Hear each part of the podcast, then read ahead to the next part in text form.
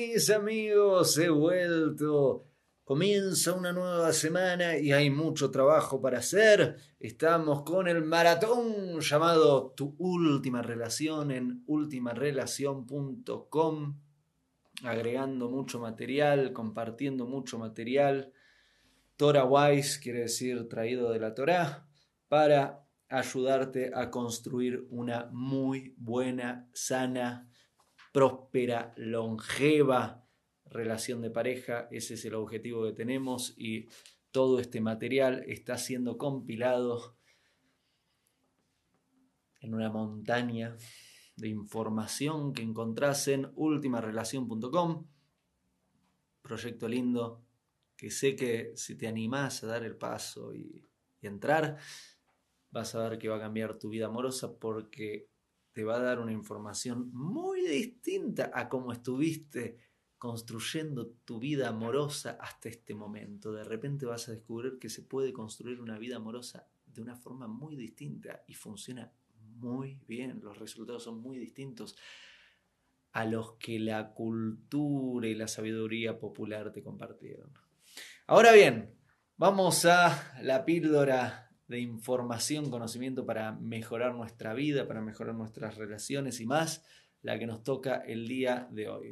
Ayer terminó Shabbat, hoy comienza la nueva semana y ¿cómo arrancó mi día? Me puse a estudiar una partecita de la Torah que tiene que ver con Istro o Jetro, que era el suegro de Moshe. Muy interesante que la parte de la Torá donde leemos sobre la entrega de la Torá en el monte ahí con los diez mandamientos, ¿te acordás de esa historia que en la montaña, los diez mandamientos? Tiene el nombre del suegro de Moshe. Ahora bien, el tema que quiero que charlemos de hoy, de hoy, es un tema interesante que es cuál fue el prerequisito. Hubieron varios prerequisitos, pero uno que podemos rescatar viendo cómo comienza eh, esta parte de la Torá, cuáles fueron ciertos prerequisitos que tuvo que cumplir el pueblo judío antes de estar listo de la entrega de la Torá. Ahora bien, ¿qué tiene que ver esto con mi vida acá en, en el mundo, hoy, en el 2018? ¿Qué tiene que ver con tu vida? Vamos a decirlo de otra forma. Te lo voy a decir así.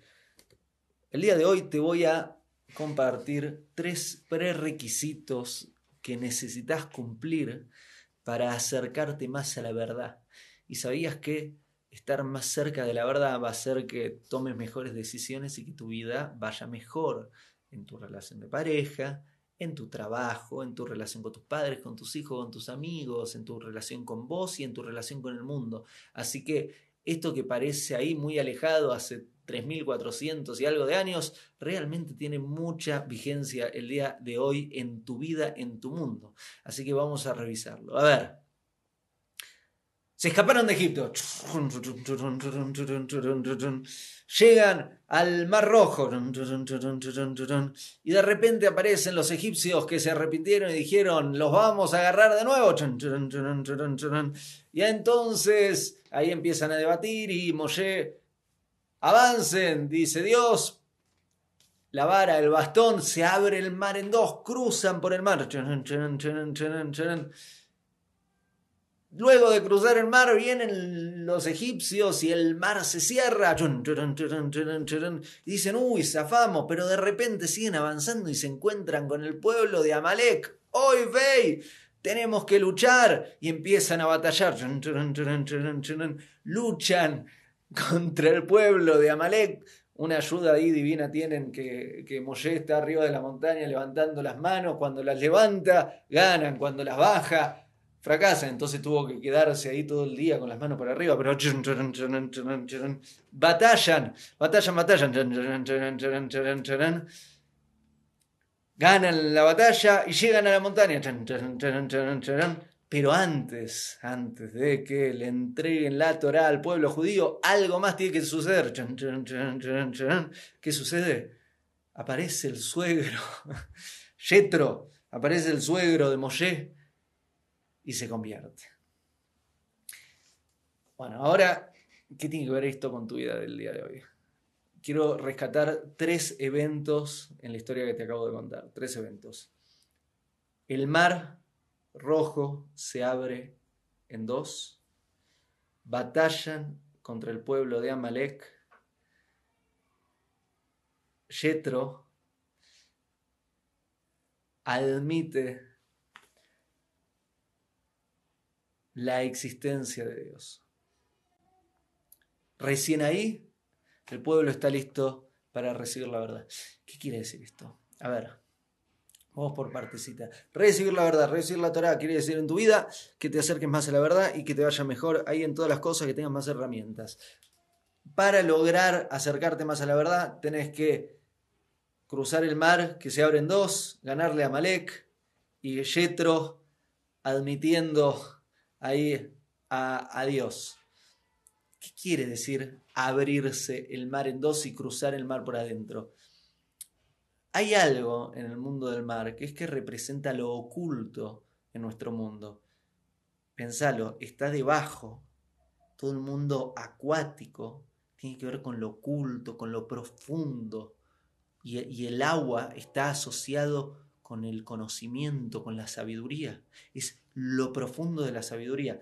Entonces, para entregarse a la verdad, lo primero es, tuvieron que ir a lo profundo, tuvieron que ir a lo oculto, tuvieron que ir a lo que está debajo de las cosas. Luego, tuvieron que luchar contra el pueblo de Amalek, que justo antes de Shabbat te estaba contando que el pueblo de Amalek es el que representa, ahí me manda un mensaje de trabajo, el pueblo de Amalek es el que representa el accidente, es un pueblo que dice, eh, la vida no tiene sentido, nada tiene sentido, yo puedo saltar a una olla de agua hirviendo porque nada tiene sentido. ¿Qué quiere decir esto? Quiere decir que por un lado tenemos que involucrarnos en lo profundo, ir a la profundidad, no andar solo por la superficie, ir a lo profundo, cruzar el mar. Luego tenemos que ganarle a la parte de nosotros, a una parte que no cree en nada, una parte que es, eh, vale el accidente, todo caos, eh, me lanzo sin pensar.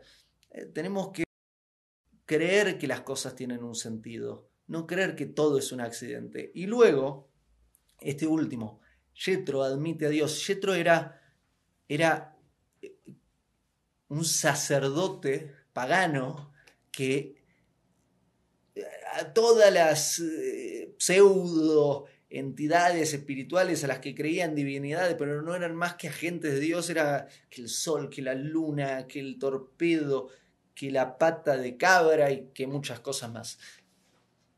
Yetro, el que había pasado por todos estos agentes, al ver todas las cosas que hizo Dios, dijo, Moshe tenías razón, solo hay un Dios.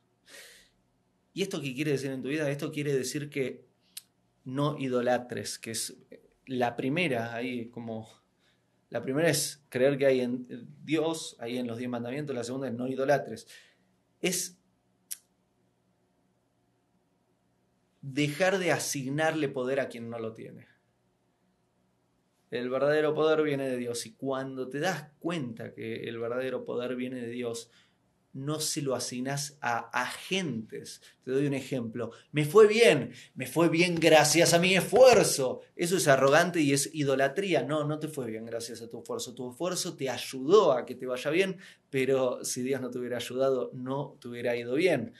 Eh, esto sucedió gracias a que me arrodillé ante el sol. No, sabes que la luz del sol viene de Dios también.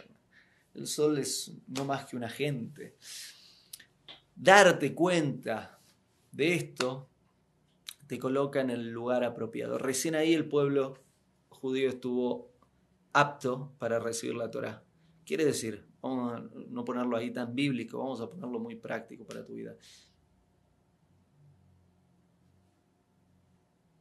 La necesidad de creer que la vida tiene un sentido y todo tiene un sentido, no el accidente, la necesidad de ir a lo profundo, no quedarte en la superficie y la necesidad de tener fe y creer y confiar en Dios y saber que todo lo que te está sucediendo está ahí para tu bien y que no tiene que ver con los agentes de acá, tiene que ver con Dios. Entonces tomamos la vida desde otro lugar. Recién en ese momento estamos listos para dar un paso más grande en nuestra vida.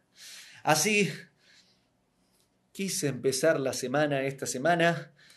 Ya mañana retomo con los videos sobre relaciones de pareja. Hay mucho para hablar para que construyamos una sana y buena relación de pareja. Como te di este ejemplo, vas a ver en última relación, son todo, todo mucho, mucho, mucho material traído de la Torah, pero bien práctico para ayudarte a construir una buena y sana y longeva relación de pareja. Si todavía no lo estás viviendo, te invito a comenzar con tu informe personalizado completamente gratuito que encontrás en ultimarelación.com. Luego de completar una encuesta, completas una encuesta y recibís tu informe personalizado por email con ahí unas herramientas que tengo para darte sobre tu vida amorosa. Luego, si tenés ganas de hacer el trabajo, te invito a dar los pasos que vienen a continuación y te ofrezco mucho material. Gracias por acompañarme, gracias por confiar en mí. Espero que este video te guste, te, sirva, te sea útil. Te deseo un maravilloso comienzo de semana, muchas bendiciones, todo lo que es bueno en la vida te deseo para vos. Y nos vemos mañana con un nuevo video. Besos y abrazos.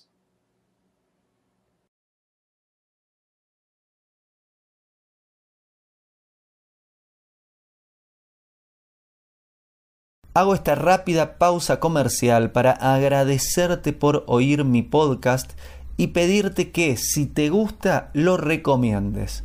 Si te gustaría adquirir alguno de mis libros, podés encontrarlos en su formato físico y digital en Amazon y en su formato audio en Audible. Gracias y que continúes disfrutando del contenido que tengo para vos.